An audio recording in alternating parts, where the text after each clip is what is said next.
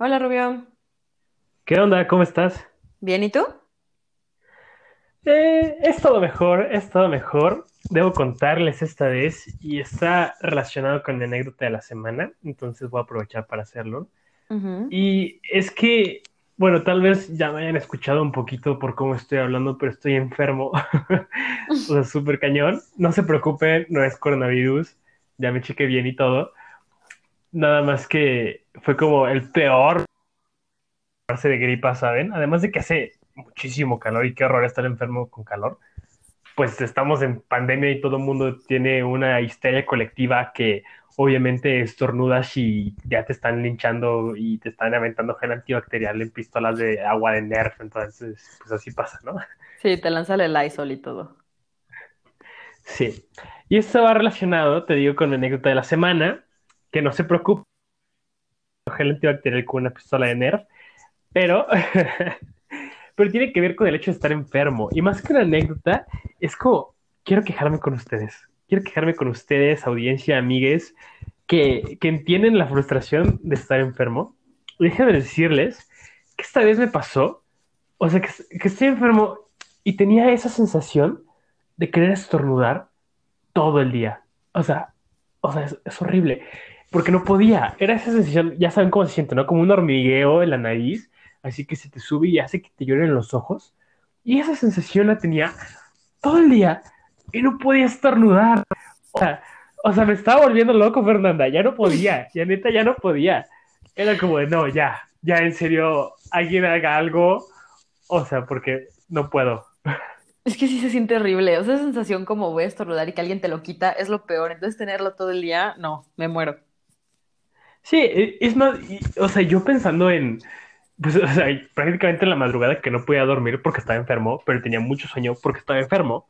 Entonces era como en mis delirios, estaba pensando así como de, no manches, o sea, esta es una tortura medieval. Así neta, si dejas a alguien tres días con ganas de estornudar, lo vas a quebrar.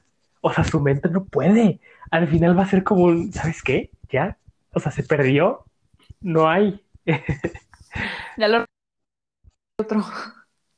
Exacto, exacto, es como, o sea, yo pensé que la cuarentena era difícil y que estaba poniendo a prueba mi cordura. Y luego llegó esto. Y fue como de, ok, a ver, Luego quisiste estornudar y fue como de un, ok, no, esto es lo peor. es horrible, es horrible. Aunque es como, como esta dualidad, déjenme decirles, porque era la tortura constante de no poder estornudar, pero en el momento en que estornudabas, era ese placer, o sea, neta, incomparable de decir, ah, Al descansa mi alma. Ajá. Ay, qué, qué incómodo debe ser ese sentimiento y la verdad, qué feo que estés enfermo y que tengas que vivirlo, pero es que sí es tortura medieval, o sea, no hay otra forma de explicarlo. No, o sea, horrible, horrible, horrible. Pero te digo, o sea, cuando estornudas es lo mejor. Es como de, me he liberado, soy, soy feliz otra vez, el sol vuelve a salir. O sea, wow. Y luego Sí, repites el ciclo, ¿no? Entonces ese, ese sí estar enfermo y es una locura. Sí, la verdad, tómate medicina o algo, por favor, recupérate pronto porque se ha de sentir horrible. Sí, y mañana, pues más, hoy que ustedes están escuchando, pero nosotros que grabamos los jueves, este, mañana es nuestro acto académico de, pues de fin de, de prepa, ¿no? Ya de graduación. Entonces, pues, o sea, vamos a hacer videollamada y claro que me van a ver con los ojos hinchados y rojos y, y la nariz roja y yo así como de, hola. Y me van a preguntar, ¿estás enfermo? Y yo, no. Ay, ya te quiero ver, todo hinchado. Va a ser muy Sí. divertido. Ay, oh cielos. Pues yo, mi anécdota de la semana es algo que me pasó hace unas pocas horas y que me hubiera pasado, hubiera sido muy divertido. Pero fui hoy a Lux, a mi escuela, para recoger unas cosas que tenía que recoger, ¿no? Entonces yo iba ya de regreso a mi coche y empezar tenía que pasar por abajo de una velaria. Si no saben qué es una velaria, es como una lona grandota que es como un techo. Y escuché como que algo tronó, como cuando rompes un pantalón, así como que se tronó algo. Conozco Y ese solo sonido. en seco, o sea, literalmente estaba abajo de la velaria y me paré en seco y fue un... Entonces seguí caminando. Justo terminé de pasar la velaria y se escuchó como el... Y así se abrió toda la velaria de un lado a otro y así salió muchísima agua. Y yo así de, oh cielos, y solo me fui a mi coche así como de, ok, no vi nada, todo bien, todo tranquilo, y me subí. Entonces, estuve a cinco segundos de que me cayera todo el agua de la velaria, que me hubiera dado mucho asco porque yo creo que nunca se lava, entonces, uh, pero sobreviví, señores, estoy viva. Sí, bueno, ahí, ahí, yo también lo veo como una dualidad, igual, ¿sabes? Es como de, qué bueno que no te cayó el agua, porque pues hubiera estado muy loco, ¿no? Ir caminando y te empapas tú, te empapas todas las cosas que llevabas, y pues no hubiera estado como muy bonito porque seguramente te hubieran mandado caminando a tu casa. Pero también este lado de, qué mal, porque te hacía falta el baño. Nah, es broma. Oye, yo todos los días de cuarentena me baño, no importa si cambie de una pijama limpia, pero, o sea, de cualquier manera, me baño. Soy una persona limpia. Aunque me Mm, hubiera dado mucha risa. O sea, hubiera sido muy divertido llegar a mi coche empapada y que mi mamá fuera un, ¿qué pasó? Y yo, no me lo vas a creer, pero se rompió la velaria. Y luego me va a decir que era mentira y me hubiera mandado, como tú dices, caminando a mi casa. Entonces, qué bueno que no me pasó.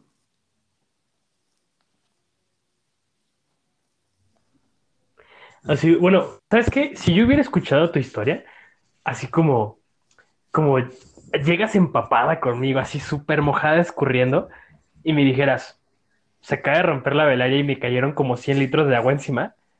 Además de que me hubiera muerto de risa, hubiera así como, no, o sea, no es posible. O sea, ¿quién te echó agua con una manguera o lo que sea? Lo que sea te hubiera creído, pero eso hubiera sido mi última opción. Sí, bueno, fue mi pipa, hubiera sido mi pipa. Ándale, pues ya, unas por otras. Obviamente la generación 79 no tuvo, pero hubiera sido una buena forma para despedir a Lux. Está bien, pero no sé, algo, algo te hubiera dado. O sea, tú no eres así tan suertuda en esta vida o el universo te quiere lo suficiente como para que si te hubiera pasado eso, hubiera sido nomás, te hubieras mojado y ya. O si hubiera sido algo así como, entonces me mojé y me resbalé y curiosamente acabé, no sé, en Polonia. Y yo de qué. Sí, me pasan muchas cosas. Quienes me conocen, siempre tengo moretones, que no sé de dónde vienen, o algo me pasó.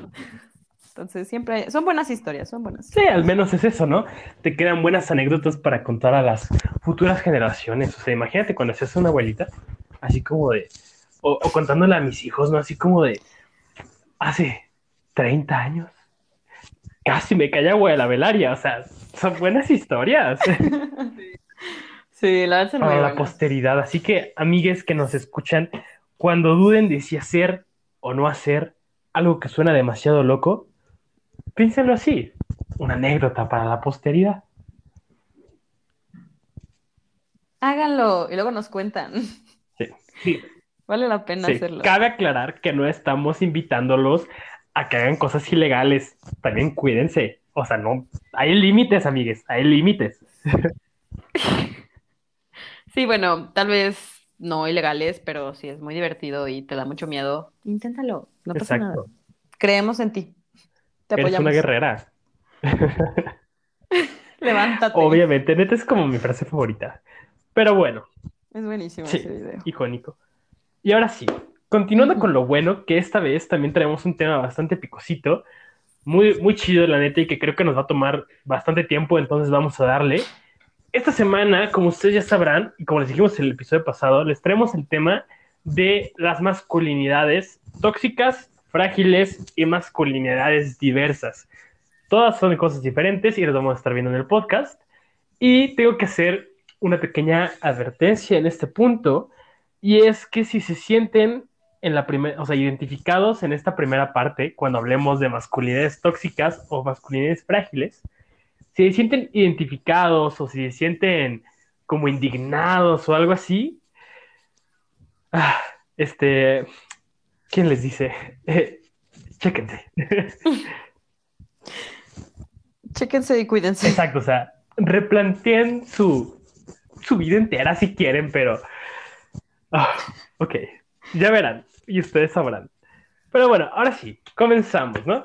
Y lo primero que les quiero platicar es qué es una masculinidad tóxica. Esto, pues, obviamente es muy importante para el tema de hoy. Y una masculinidad tóxica, según nuestras superfuentes confiables de Wikipedia, nada, es drama, obviamente lo sacamos de, de Wikipedia. Pero no quiere decir que no sea confiable. Todos los maestros les acaba de Pero no quiere decir que no sea confiable, porque tiene mucha razón y realmente Wikipedia es un diccionario, o sea, de cultura popular muy bueno. Y bueno, ahora sí, continuando. La masculinidad tóxica es un concepto utilizado este, en nuestra sociedad actual para referirse a comportamientos y normas culturales que aplican los hombres que generan un cierto daño hacia la sociedad, hacia otras personas o hacia ellos mismos. ¿Ven? Wikipedia sirve para algo a veces. También échenle coco. Y bueno, ¿qué nos quiere decir esto, no? Pues definitivamente son los comportamientos que hemos aprendido, porque a fin de cuentas es eso, ¿no? Son comportamientos aprendidos que se pasan de generación en generación y que en vez de ser buenos, que en vez de ser fructíferos para nuestra sociedad, solamente son comportamientos que nos incitan a hacernos daño unos a otros y que tienen esto que a mí me gusta llamarlos antivalores, que es como no aporta nada a la vida, ¿sabes? O sea, es como, ¿para qué lo haces? O sea, si nada más estás como ahí sin hacer nada, ¿para qué lo haces? Sí, bueno, no te sirven para nada, pero ok, existen. Sí. Entonces, me gustaría empezar a comentar algunos de estos, este, como síntomas, digámoslo así, de una masculinidad tóxica y cómo reconocerlos. Y déjenme decirles que el primero más, no quiero decirle importante, porque, porque no considero que sea importante, pero más bien el más que se ve notorio, o sea, el que más molesta, el más grande de todos, que es masculinidad tóxica, es la agresividad innecesaria, ¿sabes? O sea, ah, ya empezó la intensidad. Y agárrenme que les voy. Porque miren, o sea, es la neta, es la neta. O sea, ¿cuántos, ¿cuántas personas nos han encontrado? O sea, en ese capítulo vamos a estar generalizando a hombres, pero pues saben que se puede ver también esos comportamientos en mujeres y en personas no binarias, ¿no? Pero como estamos hablando Ujú. exclusivamente de masculinidades, los voy a decir nada más como hombres, pero ustedes, este, pues, o sea, resignifíquenlo como ustedes les acomode más. Pero bueno, Si les, si les queda la bota, exacto. úsenla. Entonces, ahora sí, ¿cuántas veces nos han topado con hombres que son agresivos por cuestiones súper innecesarias, ¿no? Así como estás súper tranquilo, de repente te giras inesperadamente y por accidente el cierre de tu chaqueta le roza la pierna y el otro está como de, ¡eh, eh, qué te pasa! Me estás tirando la onda, o sea, no, ¿qué te pasa? O sea, eh, eh, y te la, te la arman de pedo, o sea, muchísimo. Y tú así bien sacado, andas así como de, ¿qué está pasando? ¿No? O agresivos, pues, pues sí, o sea, por cosas súper tontas, ¿no? O sea, es que tengo tantos, tantos ejemplos que me duele, que es como de, ah, ¿en qué clase de mundo vivimos? Pero bueno, pero bueno, estamos tratando de cambiar eso, eso es bueno, un paso a la vez.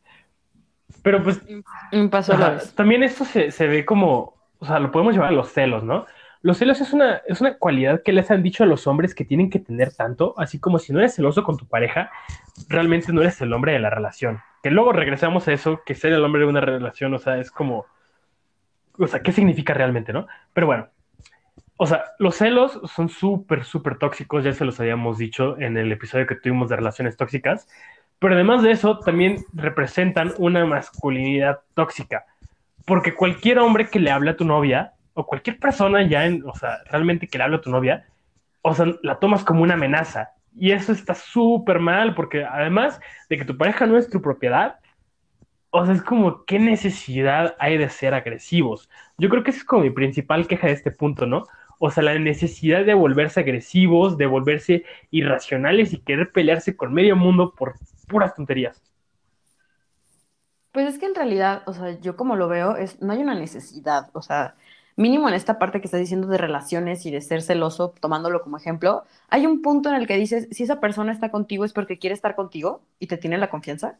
Entonces el hecho de que tengas que ser agresivo, mínimo para mí es como, sabes que ya no, gracias. O sea, incluso se me hace como incómodo, porque exactamente, o sea, no hay, no hay como el punto, no hay una razón, solo es un, ay, sí soy agresivo y así me veo mejor, más atractivo, llámalo como quieras, y es como de, no, de hecho se vuelve incómodo.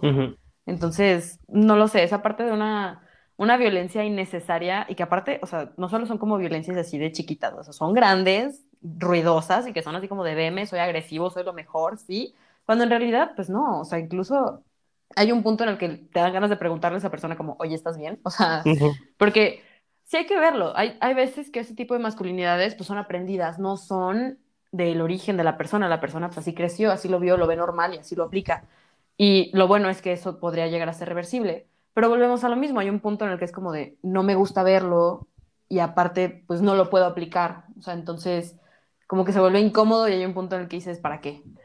Pero, pues no, hay muchas personas que lo hacen. Sí, y es que, mira, dices cosas bien importantes. Así, la primera que me surgió de esto que dices es que hacen un megadrama, ¿no? O sea, y me da tanta risa porque son justamente esos hombres los que, ay, es que las mujeres son súper dramáticas y hacen un show. Sí. Luego los ves a ellos haciendo lo mismo y así como de, o sea, date cuenta. Ajá, o sea, y ya ni siquiera porque es mujer o hombre, es un, te estás quejando del drama y es como de, es que el drama es horrible y me cansa y es que, oh, me estresa, yo nunca podría. Tres doritos después se están agarrando a golpes con alguien en la calle y es como de, ok, eso es más dramático que qué. O sea, Televisa está, te queda corto. En fin, la hipocresía. Tal cual. Sí, totalmente. Ay, habías dicho otra cosa, iba a comentar algo y se me olvidó. Ah, ya me acordé, ya me acordé. Sí, o sea, que lo difícil de esto, o sea, de luchar contra las masculinidades tóxicas, es el hecho de que son autosustentables. O sea, y con esto me refiero con, a dos cosas. Me refiero a que se pasa de generación en generación y que estas mismas masculinidades, o sea, tienen como un sistema de autodefensa que a mí me desespera mucho cuando lo, usan, pero que ha resultado muy efectivo. Y este, este mecanismo de defensa es ser agresivos. O sea, cuando empiezas a cuestionar a un hombre con una masculinidad tóxica sobre su masculinidad, su propia respuesta va a ser ser agresivo. Y va a ser empezar un pleito y llegar a un, o sea, físicamente o verbalmente o de cualquier tipo, pero va a ser violencia su respuesta, ¿no? Entonces es difícil hacerlos cambiar de opinión porque su mente está basada en la violencia. Entonces no podemos contrarrestar una masculinidad tóxica con violencia porque sería tener una masculinidad tóxica. Y eso me refiero con que son autosustentables, o sea, es muy difícil hacer que una persona con una masculinidad tóxica se dé cuenta de que la tiene. Y es como una paradoja bien loca. Sí, la verdad, esto que estás diciendo de que son autosustentables, creo que no es una palabra que se me hubiera ocurrido usar, pero que aplica mucho, o sea, te mando en cuenta que autosustentabilidad es vive, existe y, o sea, se defiende solo, pues sí, o sea, sí pasa. Es un, son con esta masculinidad frágil o tóxica que se justifican por serlo, por inserte aquí lo que guste, porque ya les pasó, porque así se los enseñaron, porque para ellos es lo que es, está bien, entre comillas, enormes. Y hay otro punto en el que es como de, ok, tal vez la persona se da cuenta de que tiene una masculinidad frágil, que sería difícil de que pasara, pero pasa, y no pueden romper el ciclo porque todo su entorno se convierte o está basado en esa masculinidad frágil. Entonces, hay un punto en el que romperlo es no imposible, pero es súper complicado porque tienen ahora sí que todo en contra y ahora sí que van incluso contra ellos mismos. Entonces, sí es como este como exactamente esa paradoja de es que por más vueltas que le des vas a llegar al mismo punto. Y es como, se me hace súper mal que eso pase, porque pues entonces, ¿qué se hace? Pero bueno, no desesperan, amigues. Vamos a dar algunas de esas respuestas hasta adelante en este podcast. Pero siguiendo con esto mismo de qué es una masculinidad tóxica, déjenme decirles que otro de los síntomas, así como súper específicos de una masculinidad tóxica, pues está como ligado directamente con una cuestión machista, ¿no? Y esto es muy, muy fácil de imaginarse, y es más, las masculinidades tóxicas vienen desde el machismo. Pero lo que quiero llegar es que, o sea, una masculinidad tóxica también es frágil, ¿saben? Y me refiero con que es frágil a que tiene que ser validada por otras personas. O este, casi siempre, o me gustaría decir siempre, por otros hombres por otros hombres que además tienen la misma masculinidad que se está buscando tener.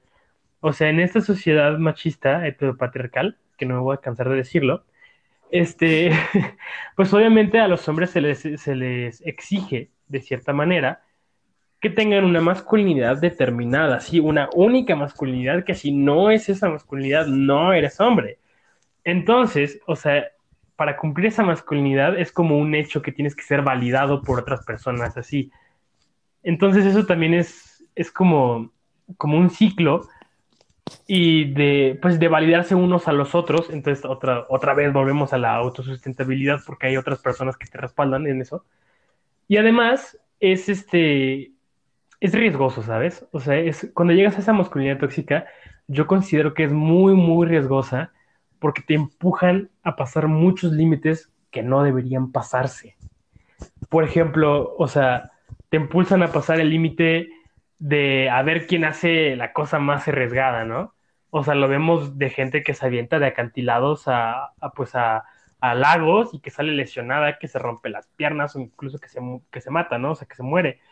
Entonces es como, pues hasta dónde llega tu masculinidad tóxica que te impulsa a esto, ¿no? O sea, a no mostrar ningún miedo o a no mostrar ningún límite o racionalidad por cosas que sabes dentro de ti que es como de, pues es como lógico no hacerlas, ¿no? Y eso, eso tomándolo como desde una perspectiva, este, incluyendo el machismo, pues también tiene que ver con su forma de relacionarse con otras personas, o sea, con otros hombres y con otras mujeres. Por ejemplo, en hombres heterosexuales, porque hay que ser sinceros, una masculinidad tóxica, o sea, como de las que les estoy hablando, no considera a hombres homosexuales o bisexuales o transexuales o ninguna otra clase de diversidad de hombres. o sea, eso también es una señal de masculinidad tóxica. Pero este, a lo que iba es que como que pone muchas reglas en las relaciones, ¿sabes? Y es como, el hombre que se cueste con más mujeres es el que es más hombre, ¿no?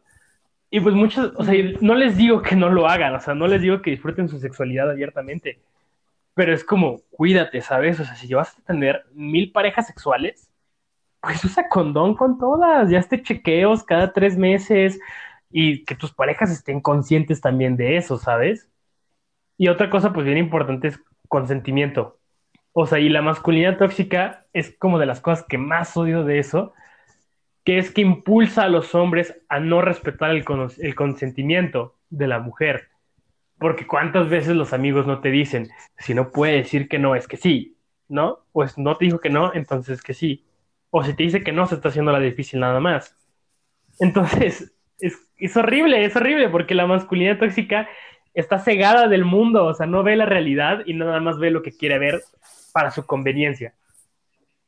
No, hombre, agárrenme porque ahí les voy. O sea, todo lo que estás diciendo tiene, o sea, es muy, muy cierto porque empecemos, hay dos partes. Lo primero que pensé cuando estabas hablando de que es riesgoso, espero o supongo que la mayoría de las personas que nos están escuchando han visto la película de Son como niños, la 2. Y no sé por qué cuando empezaste a decir es que es muy riesgoso y no sé qué, mi mente lo primero que trajo fue esta escena en la que están en un, en un parque de, un parque acuático y uno de los malos, este, entre comillas, que se llama Wiley, es así como de, no, es que no me quiero aventar, es que no sé qué. Y entonces sus amigos le empiezan a, gritar para que lo haga, al final lo hace y se termina rompiendo todo el cuerpo. Y hay un punto en el que dices, o sea, ahí es muy exagerado, pero es cierto, o sea, ¿cuántas veces no hemos visto que algún hombre por cualquier razón dice, no quiero, y que sus amigos son, ay, ¿por qué no? Entonces lo empiezan a empujar y se crea esta presión social que ok, la persona sabe que está mal, pero para no tener la presión social lo hace. Y ahorita solo es como una de, ay, sí, me voy a aventar en un tobogán. Pero hay otras que son mucho más pesadas. Y lo segundo, que agárrenme porque ahí les voy. O sea, esto que estoy diciendo del consentimiento, nunca, nunca, nunca, nunca, nunca está de más pedir consentimiento. Jamás. Entonces, esto es algo que a mí me molesta mucho personalmente, que es escuchar estas conversaciones de, es que yo me di a, o es que esta, en esta fiesta yo me ligué a más de tres, cinco, las que quieran, o es que, o sea, ya no, ya ni siquiera es una persona, sino que es cuantitativo y ni siquiera es para decir, ah, sí me gustaba la persona, sino era un, es para sentirme más hombre. Y me molesta muchísimo, es, es algo así, ¿qué tan mal tienes que estar y qué tanta validación necesitas para que una persona deje de ser persona, sea un número y que eso te suba tu ego o que te suba tu masculinidad, entre comillas? Mm. Entonces, no, claro, totalmente. O sea, y acabas de decir así dos cosas precisas, ¿no? Así que, que estuvo genial que las dijeras porque totalmente reflejan lo que es una masculinidad tóxica, ¿no? Esta parte de ponerte en riesgo y que además, o sea, las otras personas te pongan en riesgo diciéndote frases como de, ay, ¿a poco eres nena? O te da miedo, o de, ay, qué gay, qué... Oh, perdón, me enojé, me enojé. Ah, Sí. Ya, ya, respira, respira. Ok, continúo con el tema porque si no me voy a estresar y voy a explotar, pero... Ah, ok, continuemos, ¿no? Así como de, eres gay, no te atreves, no eres hombre, mil cosas así, ¿no? Y al final, pues por esta misma validación en la que buscamos, que lo, pues sí, en los demás, pues es que acabamos poniéndonos en riesgo muchas veces. Y también esto que dices, pues de, de, del consentimiento, ¿no? Otra vez, no está de más decir, incluso si a la mitad de la relación sexual su pareja les dice que no, es no, y ahí se acaba, y no hay más. O sea, aunque vayan a la mitad, ahí se acaba. Y pues como dices, Sí. también me choca muchísimo esta parte de deshumanizar, ¿no? O sea, como dices en las fiestas, me di con tal número. No es, o sea, si, la neta, a mí me vale madres que se den con mil personas en la misma fiesta, mientras para ustedes no sean un número, o sea, que es como, no sé, me di con ella, con ella y con ella, o con él, con él y con él, o con ella, ella, él, ella, los que quieras, no sé, la verdad es que no importa eso. Mientras, sea, mientras siga siendo una persona y no un número, entonces está bien. Pero, ah, pero sí, Con consentimiento. Claro, claro, y además hazlo por las razones adecuadas, ¿no? O sea, si lo vas a hacer y si te quieres dar con mil personas en la misma fiesta, pues es porque traes ganas y porque te gusta y porque lo vas a disfrutar, no para demostrarle a tus amigos que te diste con más personas que ellos, o porque te retaron, o porque dijiste, ah, si lo hago voy a ser más hombre y me van a respetar. No, eso es una mamada, amigos. O sea, neta, Sí, sí, es una vil mentira. ah, si lo van a hacer, háganlo bien. O sea, no mamen. Y también, o sea, háganlo por ustedes, o sea, que nadie les tenga que validar lo que hacen. Hay un punto en el que son opiniones de personas que en tres años vas a dejar de hablarles, entonces, pues no, o sea, la única validación que necesitas es la tuya. Esto aplica en todos los géneros y sexos y identificaciones sexuales generales, no sé cómo se diga, pero de todo tipo, o sea, la validación va de tu parte, nadie más te la tiene que dar. ¿Por qué? Porque si esa persona se va, pierdes tu validación y te rompes. Entonces, no, o sea, creo que lo que cabe recalcar de esto es con consentimiento, si quieres que sea por ti, y ahora sí que pásatela padre, o sea, ya, pero no, no te lleves entre las patas a alguien, no metas en riesgo a alguien, mucho menos a ti mismo. Amen. Y bueno, continuando con nuestro siguiente punto, vamos a hablar de algo que tiene mucha relación y es una masculinidad frágil. Y no es lo mismo una masculinidad frágil a una masculinidad tóxica. O sea, en la mayoría de los casos se ven las dos al mismo tiempo, porque una, una complementa a la otra y se hace como, como un megazord. O sea, porque es imposible, es imposible vencerlas cuando están juntas. Bueno, no, no es imposible, pero es muy difícil. Pero está bien cañón. Sí, está muy difícil, eh, porque, porque van a ver, o sea, ya van, les vamos a ir hablando y van a ver por qué. Y, o sea, una masculinidad frágil, y déjenme decirles el mejor ejemplo que existe de una masculinidad frágil. Y además de, de ser inseguros de la misma persona, ¿sabes? O sea, es, por ejemplo, veamos ese ejemplo, ¿no? Hay un hombre que tiene una masculinidad tóxica y frágil, ¿no? Y llega un hombre homosexual y le dice, ¿sabes qué? Ah, bueno, para entonces este hombre con masculinidad tóxica es heterosexual. Entonces, el hombre homosexual se le acerca y dice, ¿sabes qué? Me lates un buen, me gustas. ¿Qué onda, no? Y el otro, en vez de decirle, ¿sabes qué? Soy heterosexual, no gracias, se ofende, ¿sabes? Es como de, ¿qué te pasa? ¿Por qué crees que yo soy homosexual? ¿Quién sabe qué? ¿Cómo es posible? Y arma un pleitote, ¿no? Y, Ujú. y luego se pone inseguro. Es como de, no manches, ¿acaso me veo homosexual? ¿O por qué la gente piensa que soy homosexual? ¿O, o qué onda? O sea, no manchen. Eso neta, ay, lo odio. Lo odio con todo mi ser porque, porque ese es el más claro ejemplo de una masculinidad frágil. O sea, si una chava llega contigo, es más, el ejemplo contrario, ¿no? Una chava llega con un hombre homosexual y le dice, ¿sabes qué? Me gustas un buen, me lates. Pues el otro chavo no se va a ofender, le va a decir, ¿sabes qué? Gracias por tu buen gusto, pero soy homosexual, o sea, no. Y ya, y ahí se acaba y no pasa nada y nadie te cuestiona nada ni nada. Pero con una masculinidad Sí. frágil es todo lo contrario y es todo un show y un drama y... ah, ¡Qué estrés! Mira, antes que sigamos, cabe recalcar, el hecho de que tengas cierta sexualidad no es un indicador de que tengas una masculinidad frágil o tóxica. Sin embargo, claro que existen, o sea, para el otro lado, hay, a mí me ha tocado conocer personas que son parte de la comunidad LGBT que necesitan aprobación de otras personas. Ujú. Y ya sean hombres o mujeres, o sea, pasa. Entonces, esto que estás diciendo así de que es que viene a preguntarme, ahora sí que independientemente de quién sea que quiere, que le gusta, hay un punto en el que lo- la pregunta más común que hacen los hombres en este sentido, heterosexuales que son como cuestionados, es el ¿a poco me veo gay? Y es como de, ok, primero está el estereotipo de gay, luego está la realidad de gay, y luego está esta persona que jura que es como, no, es que soy lo más gay del mundo, cuando en realidad, pues ser gay solo es que te guste un hombre, y ya. Entonces, o sea, igual como estoy diciendo, este dramón que hacen así como es que no, que en algún punto puede llegar a ser benéfico porque esta persona se cuestiona, pero a primeras es como todo un show de es que yo no puedo ser gay, es que yo no puedo verme así, es que yo me tengo que ver fuerte, yo me tengo que ver bien, yo tengo que... Y como que se hacen esta idea de cómo tiene que ser, cuando en realidad, o sea, no tiene nada que ver con eso. Eh, y exactamente como estoy diciendo, si alguien llega con una persona de la comunidad, como ya se lo cuestionaron, hay un punto en el que es como de, pues gracias, pero pues la neta no. Y ya, ahí muere, no pasa nada, no hay más problema. Pero no, vivimos en una comunidad y un mundo heteropatriarcal, cisgénero, hombre blanco, que solo le gusta cuestionarse a la mala y enojarse. Y enojarse, me gustó ese último toque. Es que, o sea, es, es real. O sea, si tú llegas con una persona, o sea, este, esta idea de hombre heterosexual cisgénero, hay un punto en el que si tú le dices, oye, lo que sea, te ves bien, me gustan tus pantalones, tus zapatos, te- o sea, me gusta tu cabello, no te van a decir gracias, te van a decir por qué.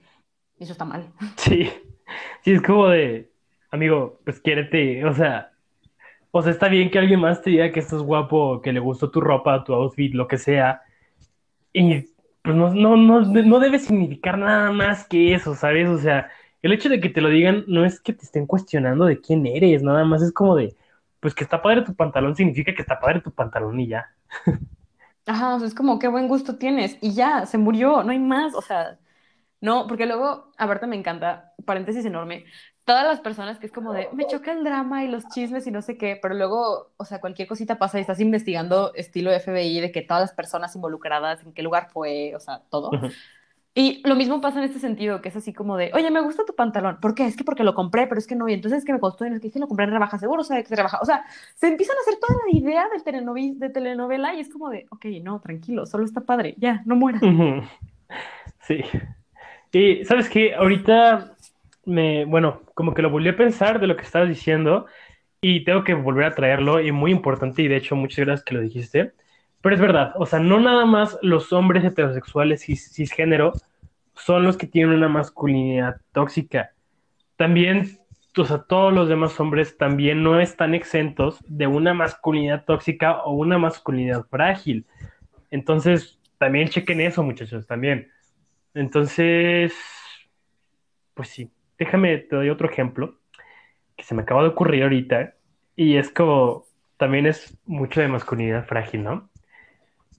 Y bueno, o sea, entiendo, entiendo que hay una cuestión cultural muy fuerte atrás de esto, pero aún así, o sea, aún así se ve. Y a mí me parece muy indignante que eso siga sucediendo en el mundo. Y bueno, después de todo este contexto, ahora sí lo voy a decir. Y tiene que ver con el maquillaje, ¿sabes? O sea, el maquillaje en tiempos actuales, porque históricamente también los hombres usaban, pero en tiempos actuales el maquillaje es este, específico para las mujeres. Y me parece tan indignante que en el momento en el que un hombre se pone maquillaje, toda esta comunidad de hombres con masculinidad tóxica y frágil lo ven y automáticamente dicen, ya no eres hombre. O sea, porque todo el mundo asume que en el momento en que, en que su cara tiene así el mínimo de base, es como, no, o sea, ese hombre quiere ser, quiere ser trans, o sea, es trans, es- quiere ser mujer. Y eso me parece horrible, es como de, o sea, o sea, ¿qué, qué masculinidad tan frágil debes de tener como para que algo que te pones en la cara, un polvito este, así tranquilo, un polvito para taparte los granos, te hace menos hombre, ¿sabes? O sea, me parece como impresionante que alguien pueda pensarlo así. A mí creo que algo que dijiste que me sorprende mucho es esto de ahora porque tienes maquillaje ya no eres hombre. O sea, ya dejando de lado qué tipo de orientación sexual tengas o qué identificación de género tengas, ya se te invalidó solo tu parte biológica, así de cajón. O sea, y hay un punto en el que dices, pues es, o sea, lo mismo que estábamos diciendo con la ropa en alguno de nuestros episodios anteriores, hay un punto en el que la única razón por la que está dividido entre hombres y mujeres es porque así lo decimos. Porque en realidad pues aplica para todos, es un pedazo de tela o es lo que estás diciendo, un polvo de colores que solo literalmente te lo pones en la cara y ya, o sea, y por la razón que te lo pongas, para tapar imperfecciones, para sentirte mejor, para porque solo quieres usarlo y ya. Y, o sea, que esta mínima parte sea algo que invalide todo tu ser, es como, estás mal. O sea, eso, eso es como súper, súper peligroso y, como dices, es frágil. O sea, hay un punto en el que si picas en ese punto, todo explota y no tendría por qué. justamente. Y, y sabes que actualmente se está viendo muy, muy cañón este fenómeno. Y todo, todo comenzó con esta aplicación FaceApp, ¿no? O sea, todo el mundo la conoce, todo el mundo ha visto este fenómeno social donde los hombres este, se están viendo cómo se verían como mujeres y las mujeres están viendo cómo se verían como hombres, ¿no? Y yo creo que aquí se refleja una inseguridad muy cañona de lo que es la comunidad de hombres, sobre todo en México. Porque si te fijas, todo mundo cuando lo pone, o sea, todo el mundo es como, como de no manches, o sea, me veo súper guapa.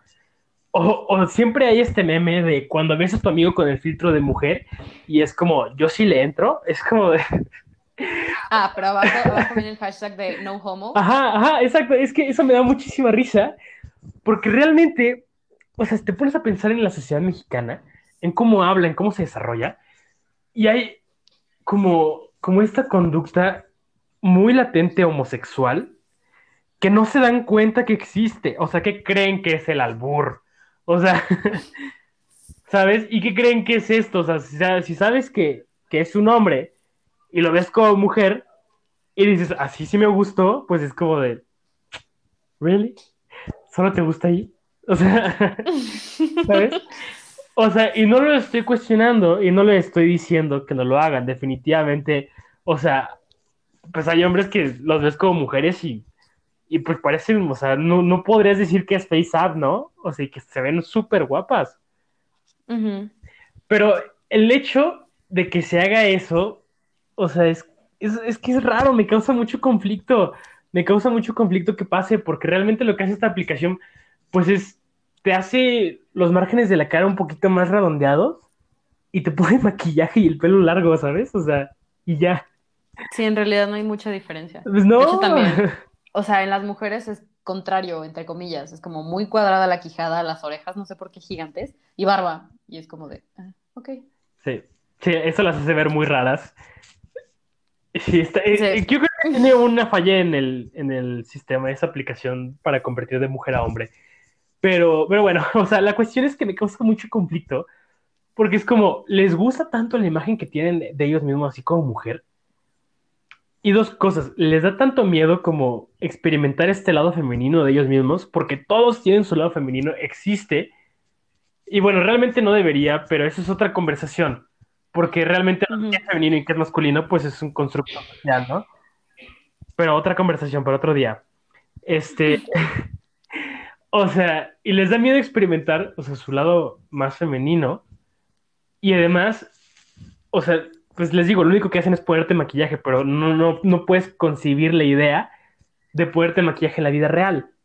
Entonces es otro como, pues entonces qué chingado, ¿sabes? O sea, si te gusta tanto como te ves ahí y lo puedes hacer la re- realidad, poniéndote tantito maquillaje, porque ni siquiera es mucho, es tantito. O sea, y no lo haces porque dices, no, porque ya no sería hombre. Es como, ¿qué? ¿Sabes? ¿Sabes?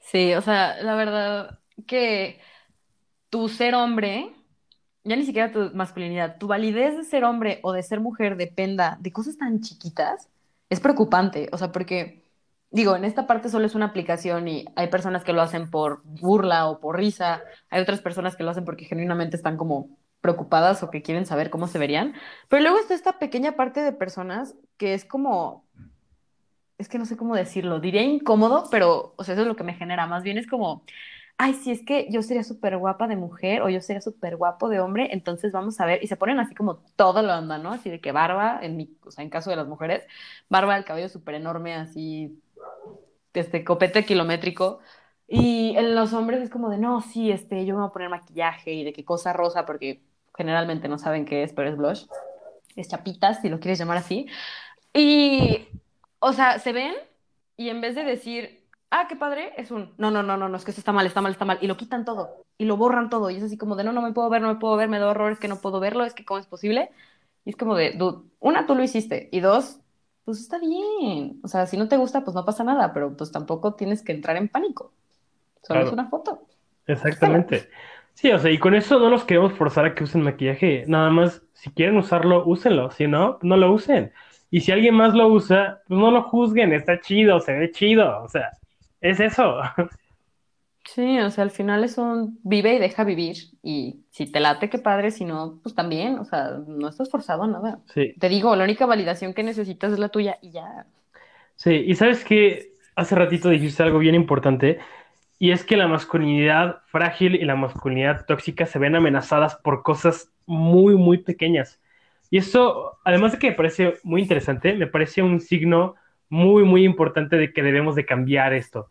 O sea, de que es un sistema que ya no está funcionando, que está siendo cuestionado y que estamos viendo que no funciona. O sea, que no es para nosotros. O sea, si algo tan pequeño como un polvo que te pones en la cara para tapar granos, o, o lo que sea que te pongas, porque hay muchos tipos de maquillaje que yo no conozco el nombre, tú sí, pero yo no. Este, o lo que sea que te pongas, o lo que sea de ropa que uses, o las expresiones que utilices, o tu orientación sexual, si todo eso, cosas tan pequeñas, hacen dudar y hacen que se tambalee todo un sistema, es como de, ok, algo está mal ahí. Sí, o sea, que sea algo tan pequeño, porque aparte, o sea, no es un sistema nuevo, es un sistema que lleva años y que conforme pasan los años se ha estado cuestionando más y más y más y que ahora sí que si se cae el sistema, entran más en pánico que el hecho de aplicarlo, considerando que el aplicarlo lleva, o sea, entre las patas a mil cosas, personas, todo. Entonces, hay un punto en el que es como de chequen sus prioridades. O sea, ¿estás dispuesto a aventarte el dramamomón así de que no, es que yo no puedo, no me puedo ver maquillaje? ¿Y estás dispuesto a criticar a alguien que usa maquillaje? Eso está mal. O sea, tus prioridades ahí no están bien. Y mira, voy a decir algo que puede que llegue a ser controversial.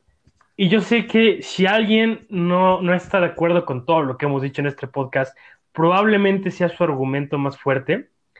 Y, fue- y este argumento es que él fue criado así, o sea, que él ha vivido en una cultura que lo ha hecho así. Y por eso se niega a cambiar o se niega a repensar estos comportamientos. Además de que esto también es masculinidad tóxica, pues déjenme decirles que es el peor argumento que existe en este mundo. O sea, es como decir, cuando yo nací, eh, no existían los teléfonos inteligentes, entonces ahora jamás voy a aprender a cómo usar uno. ¿Sabes? O Sí. sea, es, es, es como un argumento muy, muy tonto. Y yo sé, o sea, yo entiendo que de repente es difícil, porque puede que para muchos sea un cambio muy grande, pero no es imposible, ¿sabes? O sea, y no es una excusa para quedarte ahí sentado sin hacer nada. Y ya yo de aquí no me muevo y nadie me mueve porque así soy y así he sido toda mi vida. Así es como de, pues, más bien, yo digo, si, si estás negado a cambiar, pues, pues no sé, o sea, te vas a equivocar en muchas cosas en la vida, no solo en esto. Entonces, pues también, o sea, replanteate eso. Sí, o sea, y creo que hay dos cosas muy importantes que, que, o sea, aquí hacer como el highlight, que una es, pues somos personas, ni siquiera, somos seres cambiantes, que evolucionamos todo el tiempo y que somos complejos, entonces vas a estar evolucionando cada vez de una manera más compleja y como que un poco diferente. Entonces, si no estás dispuesto a esta evolución, o sea, literalmente es amargado, o sea, es así como quedas ahí, así de yo no quiero, yo no quiero, yo no quiero, yo no quiero, y pues hay un punto en el que inevitablemente el cambio va a llegar y pues no vas a saber cómo reaccionar.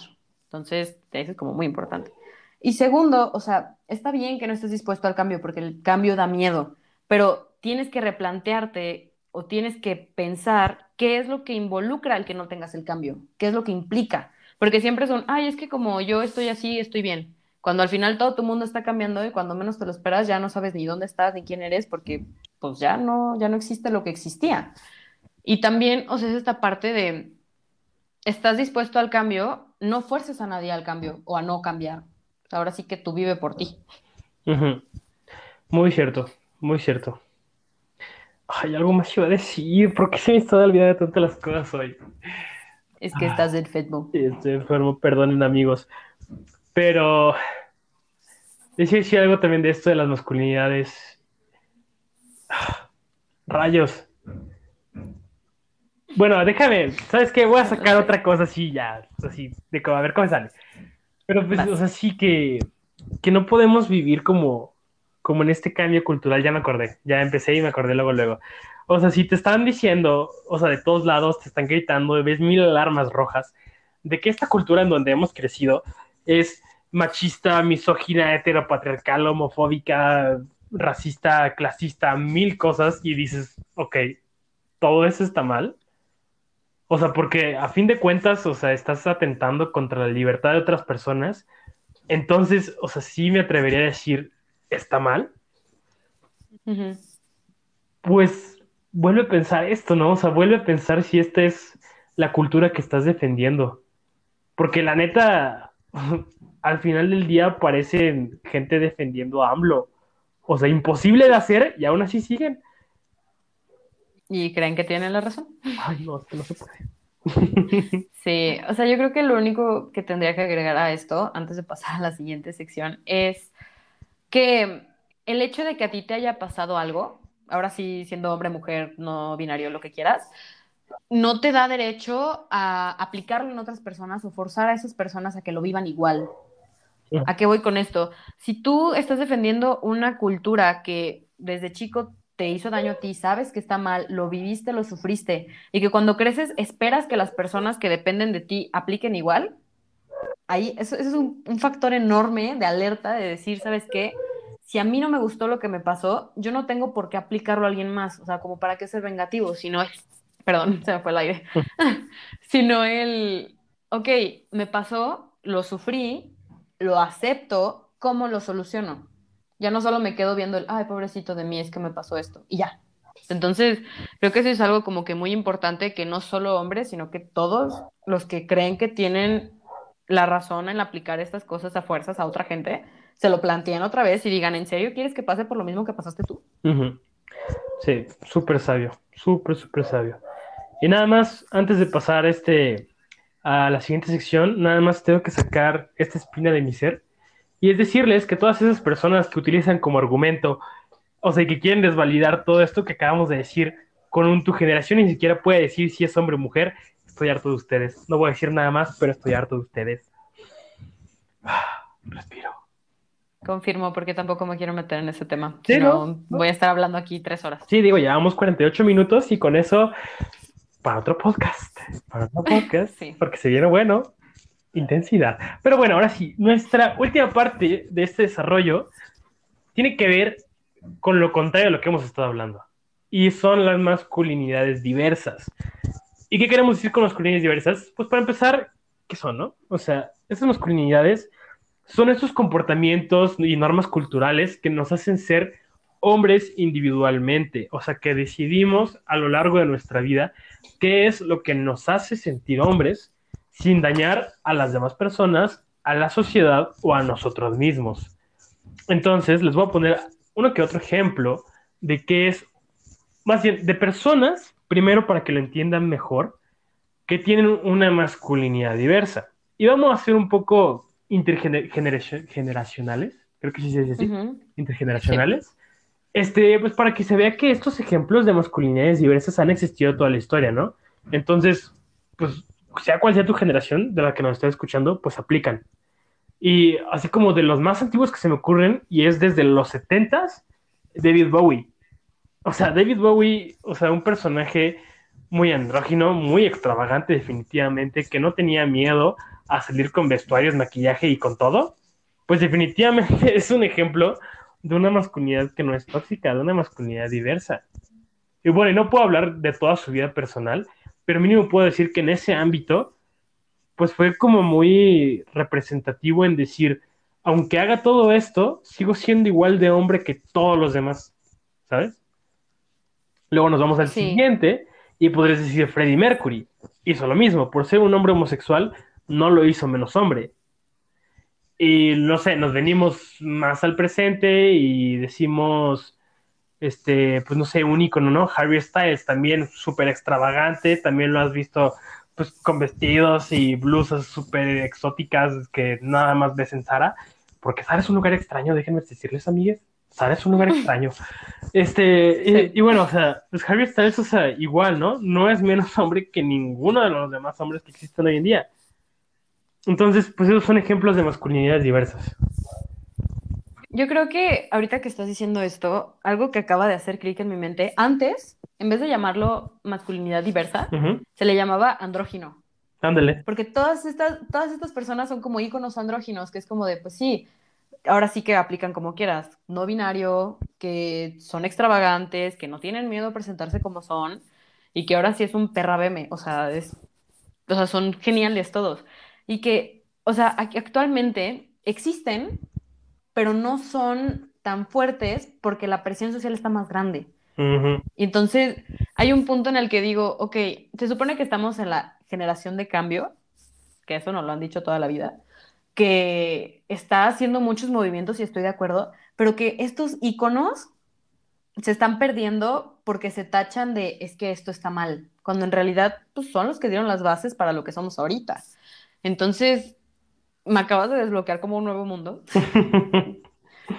Estoy iluminada, pero creo que es algo como que muy importante de, de darse cuenta de que esto ha pasado mil veces. E incluso doy, doy el aquí APA, cito en APA, a cosas que dijeron hoy del último capítulo, porque esto me acaba de sonar muchísimo. Una persona aquí en México que fue un hombre que todos los hombres incluso le aplauden y que fue, no públicamente, pero que fue homosexual, es Juan Gabriel Yo también estaba es pensando en él. ícono, es un ícono mexicano, o sea, es una persona que tiene una masculinidad diversa que no fue cuestionado en una época de machismo y homofobia y lo que guste llamarlo fobia intenso, y que ahora, o sea, es casi casi que alabado como el dios de México, o sea, es impresionante cómo sí se puede y se puede salir adelante y ser exitoso como Juan Gabriel en todos los aspectos. Y, o sea, brillar como tú eres sin que te estén con todas las fobias que existen y te estén cuestionando. Entonces, es padrísimo.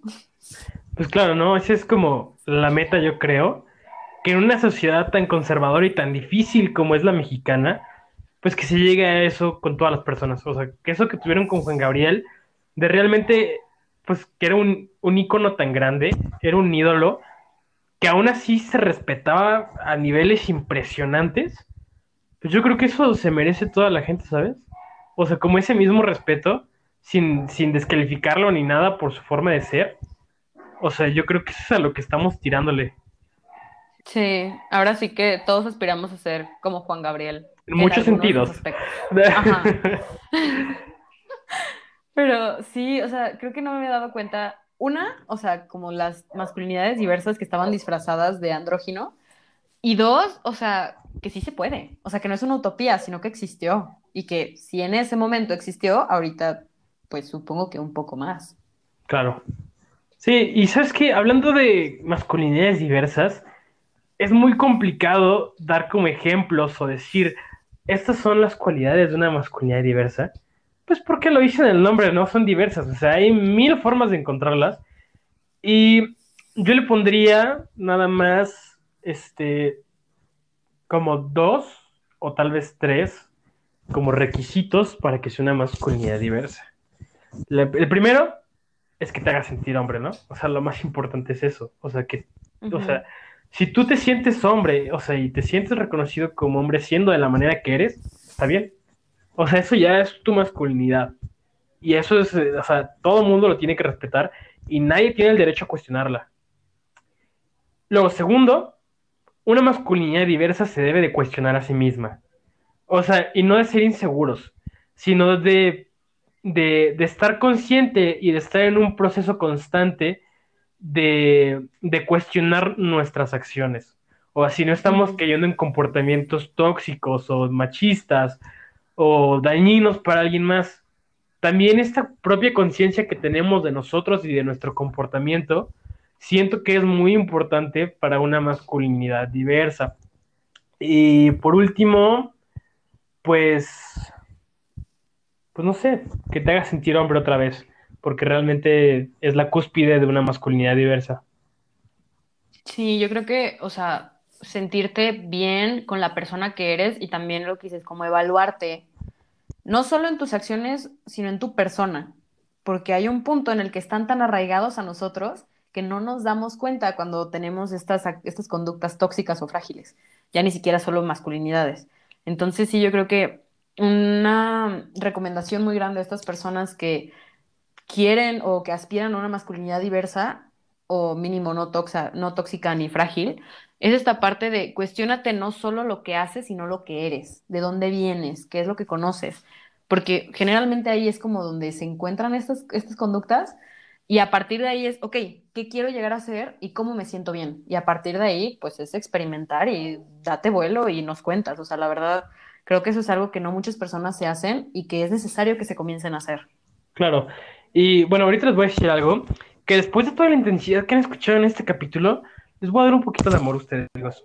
Este, pues miren, la neta es que todos hemos crecido en esta sociedad machista heteropatriarcal, ¿no? Entonces es indudable que todo el mundo, sin excepciones, todos tienen comportamientos o machistas, o homofóbicos, o de masculinidad tóxica, masculinidad frágil, lo que sea, ¿no? Todos los tenemos. Entonces no se culpen de tenerlos y no se sientan mal de tenerlos. O sea, es, como inevitable, ¿sabes? Hemos crecido en un mundo así. Pero yo creo que lo importante, pues, es otra vez esto, ¿no? Darnos cuenta. O sea, darnos cuenta y trabajar en ellos, en tratar de hacerlos que cada vez sean menos, que cada vez sean menos dañinos y no pasarlos a la siguiente generación. Eso es como lo más importante, es como nuestro trabajo, lo que nos toca ahorita. Entonces, no se sientan mal si tienen algunos de estos comportamientos que acabamos de mencionar, nada más, pues piénsenlos, o sea, realmente véanse ustedes, hagan introspección, pues piensen que los hace sentirse hombres. Sí, y si dicen que otra persona es la que te hace sentirte hombre, ven aquí, yo te doy un abrazo y hay que solucionarlo, porque no, no es una dependencia sana y pues no puede depender toda tu, toda tu persona en otra. Entonces, solo dejaré eso ahí, pero sí también, o sea, todos hemos sido todas las cosas que ahorita decimos yo jamás lo haría. Entonces, porque así vivimos, porque así nos enseñaron y porque al final, pues, para saber que estuvo mal tuvimos que hacerlo. Entonces yo creo que sí es importante esto que hacer una introspección y más que nada actuar. Sí, ya te diste cuenta, sí, ya sabes cómo, ok, ahora haz algo con ello actúa para ti, para los demás y para que pues no solo crezcas tú mejor como persona, sino que tu entorno sea más sano. Sí, y yo creo que lo hemos dicho mil veces, ¿sabes? O sea, somos sujetos de cambio. O sea, está bien hacer el cambio y que no te juzguen por algo que hiciste por toda tu vida. O sea, si eh, cuando tenías 10 años o 18 o 40 o 60 o 100 años, tuviste tu momento machista, homofóbico, racista, clasista, masculinidad frágil, lo que sea, pues es que eso no te define para tu vida, ¿sabes? O sea, si, llegas a cambiar y dices, ya no soy la persona que fui en ese momento, pues está bien, o sea, y, y, la gente ya no tiene derecho a juzgarte por lo que hiciste en el pasado porque ya no eres esa persona. O sea, nosotros sí creemos en el cambio firmemente y pues échenle ganas para eso, para mejorar cada día. Amen. No hay más que decir. Ah, bueno, yo sí tengo dos cosas más que decir antes de pasar a nuestra siguiente sección. Una es que debo decirles que lo único que debe ser tóxico es la canción de Britney Spears y ya. Yes, Queen. Exacto. O sea, de ahí en más, no, por favor. Y lo segundo es que este episodio de hoy también tiene una dedicatoria especial y este episodio tiene una dedicatoria para todos aquellos hombres que están luchando por su masculinidad y que están luchando por salir del closet. Y no solo de su sexualidad, si es que lo están haciendo, sino que están luchando de salir del closet, porque existen miles, del closet de las inseguridades, del closet de la masculinidad tóxica o masculinidad frágil, del closet del miedo, de lo que sea. Va para todos ustedes por su lucha. Les deseamos pues mucha fuerza y les mandamos un gran abrazo, un gran abrazo. Sí, ahora sí que estamos con ustedes y ahora sí que lo que necesiten, cuenten con nosotros y pues no se rindan. Vienen muchas cosas mejores. Ahorita en pandemia es un poco complicado verlo, pero vienen cosas mejores, You know it, como girl. salir. Ya con eso, ya. Sí.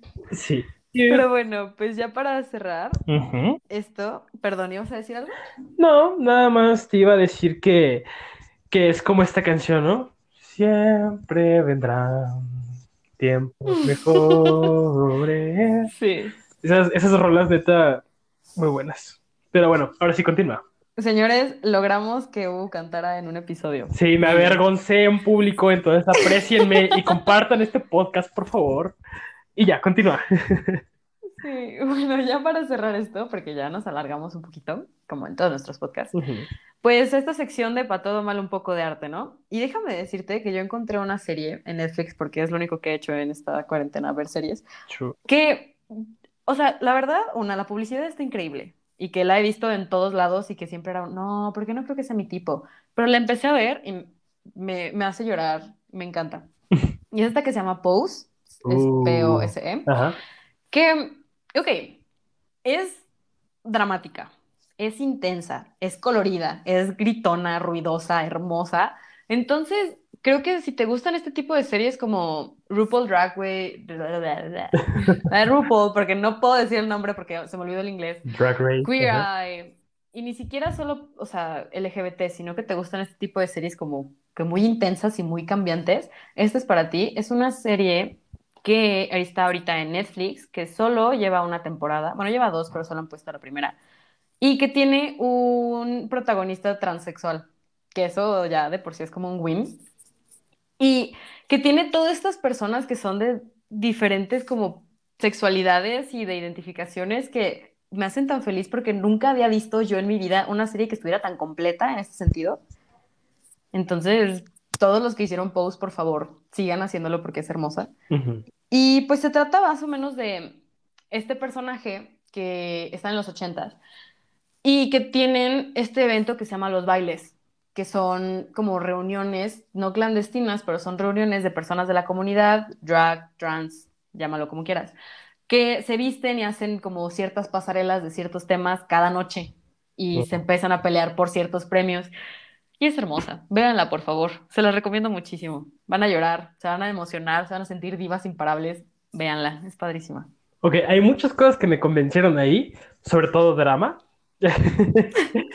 Pero es que, ¿sabes? Suena muy bello y como que me encantó tanto tu recomendación de arte esta semana porque va como muy al tema de lo que hablamos todo el día de hoy, ¿no? O sea, de esta diversidad, de este ser nuevo, de esta libertad de ser tú. O sea, yo creo que queda bien y, ay no, qué hermoso. Sí, la verdad, es una serie que te haces, o sea, te- o sea, un capítulo dura mucho, pero la verdad no lo sientes porque te metes totalmente al episodio. Entonces, véanla, por favor. Y si la vean, si la ven, perdón, o si ya la vieron, cuéntenme qué les parece, porque yo la amé y lloré cada segundo que pude. Ok, eso es demasiado, pero, pero te creo, aún así te creo, ¿sabes? Es como esa cuestión de, ok, llorar cada segundo es mucho, pero suena posible para ella. Mm. Ajá, es cuarentena, o sea, no, no me retes. Sí, exacto. Entonces, por eso, por eso no te cuestioné, por eso estaba pensando muy bien dentro de mí, así como de, ¿lo exageró o no? Y dije, lo más probable es que no. ¿Qué crees? Disculpen, soy muy sensible, perdón. Sí. Y bueno, ahora sí, yo, mi recomendación de arte, pues ahora sí que es la última de este mes, la última que va a tener por ahora, una temática LGBT. Y les voy a recomendar, y es este podcast que se llama Cosas que dijimos hoy, que está escrito, dirigido, producido y todo lo que se puede hacer por Andrea Ramos y Luis Ruiz. Y déjenme decirles que es un podcast muy, muy hermoso, que habla de temas bien chidos y que los tratan de una manera bien interesante, muy divertida y que se te hace muy ameno. Y este mes estuvieron sacando eh, cuatro episodios, creo que van a sacar un quinto todavía, que tienen temática específicamente para la comunidad LGBT. Entonces, si te interesa este tema, si te interesa, eh, pues la comunidad LGBT, escucha estos cuatro, próximamente cinco capítulos de este podcast que es hermoso.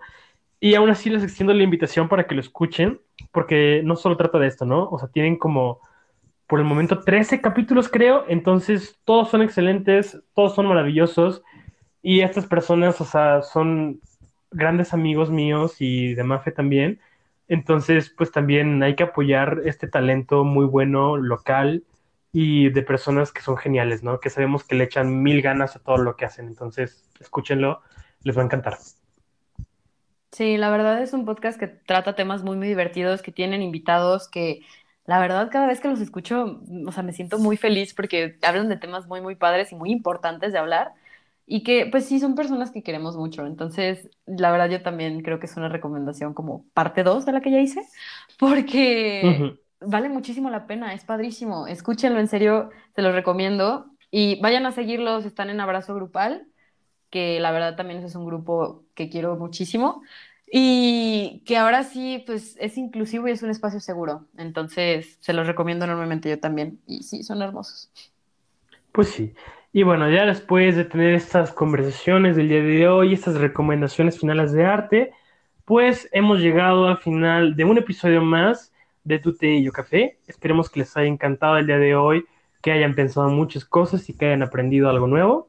Y muchas gracias por escucharnos. Nos vemos la siguiente semana. Gracias. Bye. Bye.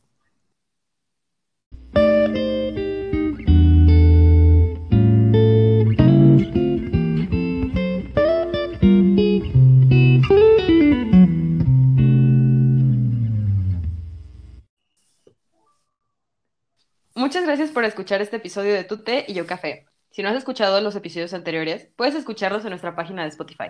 Síguenos en redes sociales como Instagram, Twitter y Facebook.